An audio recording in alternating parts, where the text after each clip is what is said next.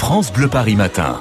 Et justement, ce mardi, c'est un bon mardi qui s'annonce pour tous les amoureux de langue française, puisque tout à l'heure au Sénat seront dévoilés les nouveaux mots qui vont entrer dans le dictionnaire Larousse 2020.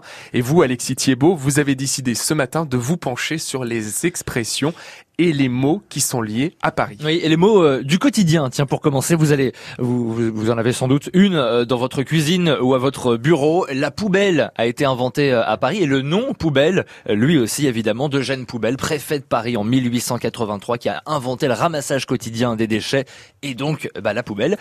si vous vous promenez dans la rue avec votre chien en Île-de-France, vous avez sûrement, pas vous, hein, mais votre chien a déjà fait pipi contre un réverbère, bien sûr. Ça m'est arrivé. Eh ben, c'est un mot qui a été inventé à Paris à la fin du XVIIIe siècle, le mot réverbère pour définir les lampadaires publics. Et puis ce matin, vous l'avez utilisé également, la cafetière. Là encore, mot inventé à Paris vers 1800 par l'archevêque de Paris, Jean-Baptiste de Bellois.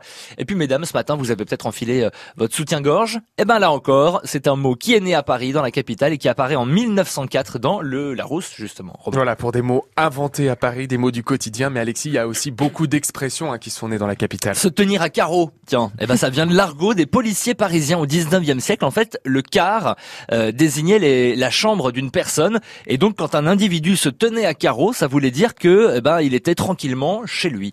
Euh, faire grève, bah là encore, c'est né à Paris, ça vient de la place de Grève, euh, qui était le nom donné au parvis de l'hôtel de ville de Paris pendant très longtemps et qui a été eh bien le, le, port le plus important de Paris, un endroit où des centaines de travailleurs attendaient donc qu'on leur offre un, un, un, boulot sur les bateaux.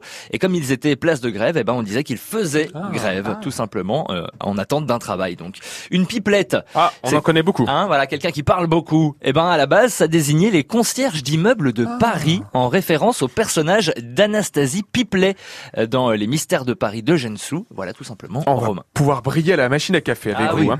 On parle de ces mots, de ces expressions inventées à Paris ou en région parisienne. Allez, encore quelques petites expressions. Vous en avez là sous le sabot? Euh, Bah tiens, tout à l'heure, euh, il sera midi pétante. Hein Et eh ben là encore, expression inventée à Paris, midi pétante. On est à la fin du XVIIIe siècle. Le sieur Rousseau offre au jardin euh, du Palais Royal une de ses inventions, un canon qui, grâce à une loupe, est mis à feu tous les jours grâce au soleil et qui pétait donc à midi, midi pétante. En parlant de midi, tiens, faire sa midinette, être un petit peu, euh, un peu cul après on va dire, s'émerveiller pour un rien. Eh ben midinette, c'est un mot employé pour la première fois à Paris en 1890 par un journaliste parisien pour qualifier les jeunes couturières qui faisaient de la dinette à midi midi, dinette, midinette, ah, tout simplement. Ça chercher. Hein. Et puis tiens, quand on est charrette, quand on est un peu à la bourre, un peu en retard, eh ben ça remonte euh, au 19e siècle, c'est une expression qui euh, qui était utilisée par les étudiants des Beaux-Arts de Paris qui avaient recours en fait à des charrettes euh, pour aller plus vite dans la capitale pour mmh. livrer leur tableau et donc bah voilà, quand ils étaient en retard, on disait qu'ils étaient charrettes. Eh ben